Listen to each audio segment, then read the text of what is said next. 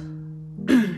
现在我躲在自己书房的一个小角落里面，莫名觉得有点紧张啊。但是还是先打个招呼，大家好，我是妮妮。今天呢是一期久违的聊天视频，因为明天十一月二十八号就是我的四十四岁生日了。我们四川人呢，至少在我们家里啊是算实际的年龄的。如果按照北方那样算虚岁的话，那么明天我就四十五岁了，哇，还得了啊！这个人一只脚已经踏在坟墓里面了。我们可能在十几岁的时候都觉得，人到了三十那就已经是半。只脚进了坟墓了，但是我现在活到四十有五了，不还是非常精神的吗？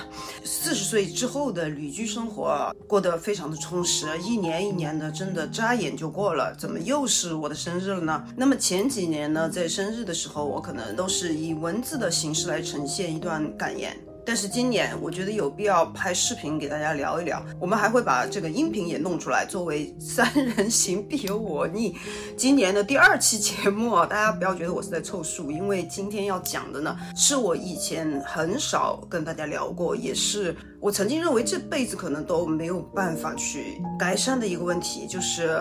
啊，现在大家喜欢说所谓的原生家庭嘛，也就是我和父母的关系。那么我的这一生，人到了四十五岁也是有资格说这句话的吧？我的这一生完全没有按照大众流行的剧本，而且几经跌宕起伏。那我做出的一些选择呢，包括在。坚持不生小孩这件事情上面，对于有些人来说也是离经叛道的。但是每个人的行为模式一定有他背后的原因。那么我背后的原因呢，当然就是我的家庭。呃，可能比较资深一点的读者和观众会知道，就是我跟爸爸妈妈长期都没有在一起，而且非常少相聚。三个人可以说是天各一方啊。对我来说呢，这样也挺好的，因为射手座最爱的就是自由嘛。他们从小就给了我非常宝贵的自由，从我的婚恋到事业啊，几乎都从来没有干涉过。但是任何硬币都是有两面的，那么他给你极大自由的另外一面呢，就是我从小也觉得没有像其他的同学啊或朋友一样受到家人的爱护或关心，内在的小孩一直处于极度缺爱的一个状况。因为从小甚少联络，所以我跟父母也没有办法进行非常有效的沟通。平时私底下也很少聊天，很少交流啊。就是我爸时不时会发一些那种老年表情包或者是老年视频给我，大家都懂的。但是我基本上也不会点开。经过了疫情这三年，我想虽然看起来好像已经过去了，风平浪静了，就好像什么都没有发生过一样。但是经历过这一件事情的每一个我们，都还是会有所触动。有一些人啊，你以前觉得也没有必要急着见吧，因为他好像就在那边。如果改天有机会，什么时候我们想见就去见。但是突然呢，我们真的就经历过这么一段没有办法跟想见的人团聚的这么一段日子。今年呢，终于比较全面一点的解禁了。今年年初有一次，我爸又给我发那种。老年祝福小视频的时候，我就很难得的点进去看了一下，然后当然内容就是祝你什么身体健康啊之类的，然后就随口问了一句说你现在身体怎么样？然后我爸就说啊一直都是高血压呀，已经非常多年了，就是一直在吃药，然后除了这个呢也没有什么大毛病，但是他说他觉得自己身体很弱，我就突然意识到好像这么多年我是没有关心过他的身体，因为我一直觉得他很健康，很爱运动，他住在香港。每天都去游泳，在我心目当中，他一直是非常硬朗的，而且他从来不会说自己有什么问题。但是那一次他自己说自己觉得很弱，我就觉得那应该是真的很弱吧。然后正好有朋友来日本打干细胞，跟我打听一下，然后我也帮他研究了一下。在这个视频里面，我不想讨论这个干细胞的问题啊。如果有兴趣的话，自己去做一下功课。当然也会有很多人跟你说干细胞是一个智商税啊，什么不拉不拉的。但是好像这是一个最好的选择，因为它也没有什么明确的病，也不是说需要治病，它只是真的因为。年纪大了而体力衰弱了，所以如果这个干细胞虽然价格不菲，但是能够让他的身体稍微好转起来，稍微强壮起来，稍微有一点那个活力出来的话，我觉得这是很值得尝试的一个事情。所以今年春天的时候，我就安排我爸过来做干细胞。然后我在跟他讲的时候，我本来以为他会不同意，因为我爸就是一个著名的抠门大王，他是属于那种你在那煮饺子，他都嫌你里面放的水多了。他说只要底下一小层水就能把饺子煮熟，抠到这种程度的一个人。所以我以为他一定会拒绝，我已经想好了很多要说服他的理由。但是当我提出的时候，他都没说啥，他说好吧。更加让我确信了他的身体是真的很弱了。今年春天来的时候呢，因为那个干细胞是先要从肚子上取一点脂肪，然后再去培养，然后他取完纸之后，我就带他到处去玩一玩啊。拍照的时候，我就这样揽着他的胳膊，我觉得他的手比我的手还要细。我已经人到中年了，他当然也不是我记忆当中那个强壮的爸爸。那如果你们想问我干细胞效果怎么样的话，他还没有打，他是先抽了脂，然后整个培育呢需要三到四周的时间，但是中间他有急事就先回去了，所以这次啊他就回来做注射，正好是昨天到的，正好是在我生日之前就可以一起去吃饭庆祝一下。像我们家过生日也没有什么 party 啊、纸醉金迷啊没有的，我们就一家人去吃一顿好吃的饭，然后下周帮他预约了干细胞回输，要起效果也需要一定的时间嘛，就到时候我们再观察一下。如果说我跟我爸只是单纯的疏远的话，那么我跟我妈呢，从小可以说就是不和。上野千鹤子老师在《始于极限》这本书当中曾经写道，女儿到了青春期会成为母亲最激烈的批判者。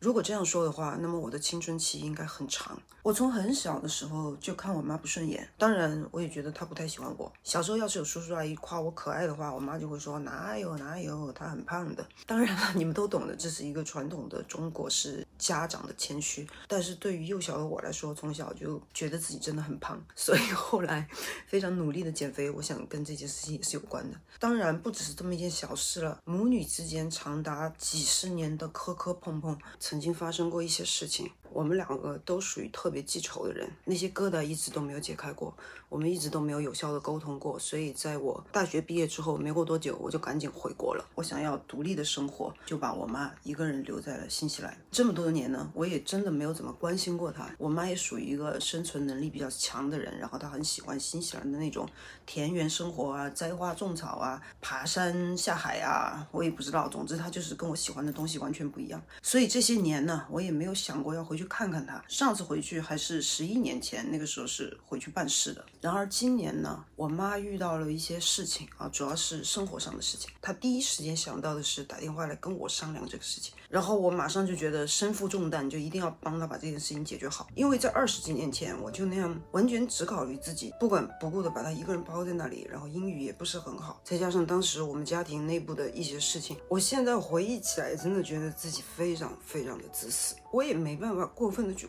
怪责当年的自己，因为那个时候我也还很小，我也没有经历过什么事情，我也不知道应该怎么样去解决。然后我确实就是自私，就只想着自己。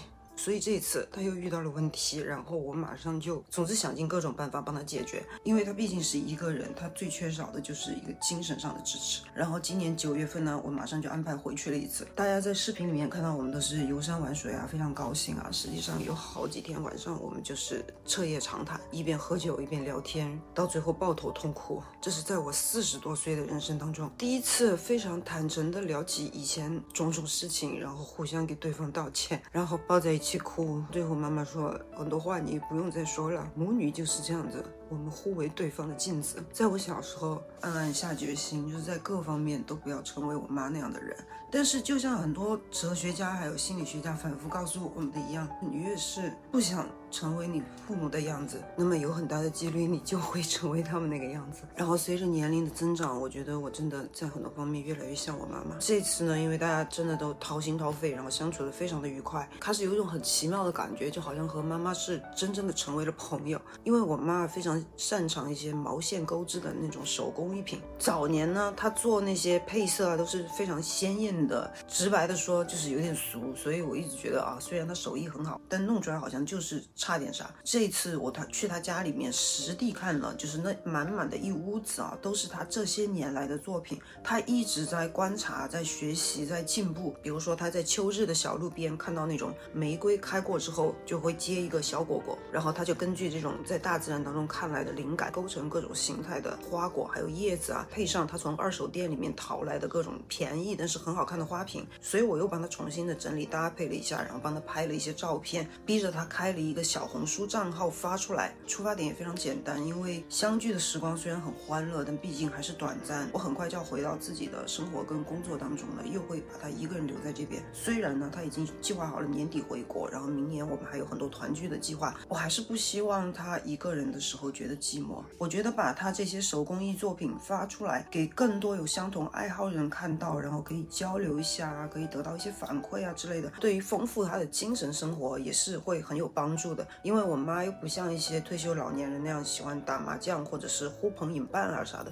她多数时间就是一个人。我希望让她感受到，就是在网络的另外一边，除了有我以外，还有一些其他的网友也在关注她的作品，也在欣赏她的东西。感谢广大的网友啊，有很多人看看了他的作品之后呢，还顺带夸我一下啊，原来审美真的是会遗传的，对色彩的敏锐度真的是有遗传啊之类的。我觉得如果要说我从妈妈身上遗传到一个最大的优点的话，那么就是坚持不懈，然后喜欢学习跟钻研。因为我妈是学工科出身的，她完全是工科生那种思维，有一板一眼。你们看到的是一些很浪漫的、很有艺术性的作品，但是她在做之前都是经过了很精密的计算。其实我们家人都是这样的。要说天天赋不算非常的高，天才型的选手多了去了，但是我们就是不放弃。如果我们想要把一个事情做好的话，就从各方面去研究。就像这次我带了几件衣服去，那我妈现在还在健身了，她瘦一些了。以前呢，因为她骨架非常大，她在国内就很难买衣服。以前我们家的衣服她基本上是穿不下的，而且她也不太看得上我。虽然她没有直说，但是我知道她心里是这样想的。她总结就是给一些年轻啊、身材好的小女孩穿个样式的衣服。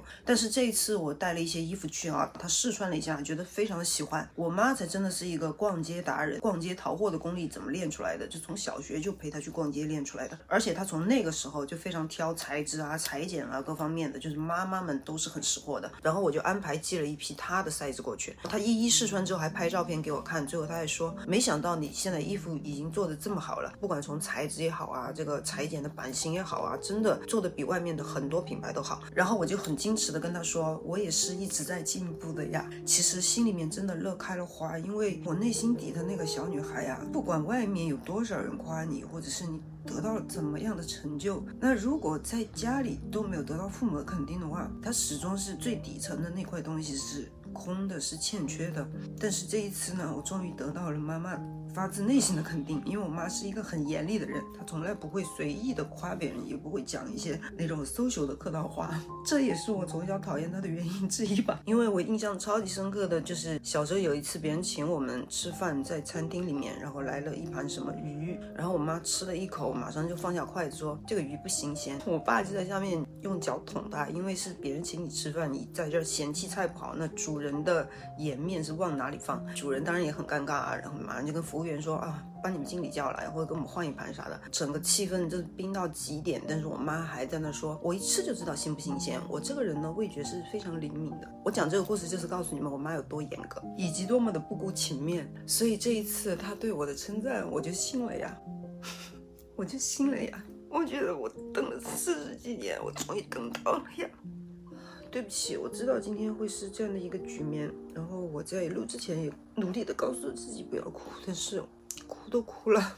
就像我今年唯一更新的一个播客音频节目，我也是哭成狗，可能是年纪大了吧，越来越爱哭了。但是我觉得这也是证明我的内心越来越柔软了。不管男生女生，哭都不是一个丢脸的事情，因为我们不管是工作当中、学习当中，还是与周遭人的关系当中，我们真的承受了非常的多。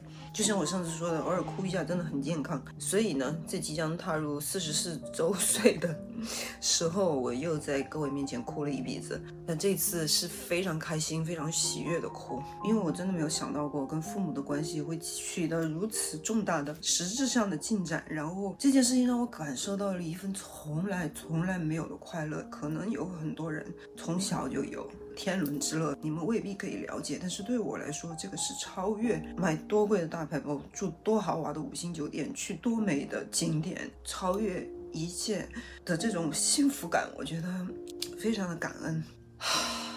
其实亲子关系啊，是我们每一个人，不管你是为人父母还是为人子女，这一辈子都逃不开的一个课题。那么所谓家家有本难念的经啊。如果有机会的话，能够跟父母达成良好的沟通，真的是一件很棒的事情。但是如果暂时你还没有特别好的契机和方法去面对的话，先修炼自己，要成为在各方面都更有能力的人。这样，如果有一天年迈的父母需要我们的时候，我们可以义不容辞地伸出强壮的双臂，帮他们接住。在即将过去的四十三岁这一年，我学会了人生的快乐，不单是自由自在的为了自己而活着，能为你的至亲去排忧解难，还有机会跟他们成为朋友的话。真的是无比的快乐。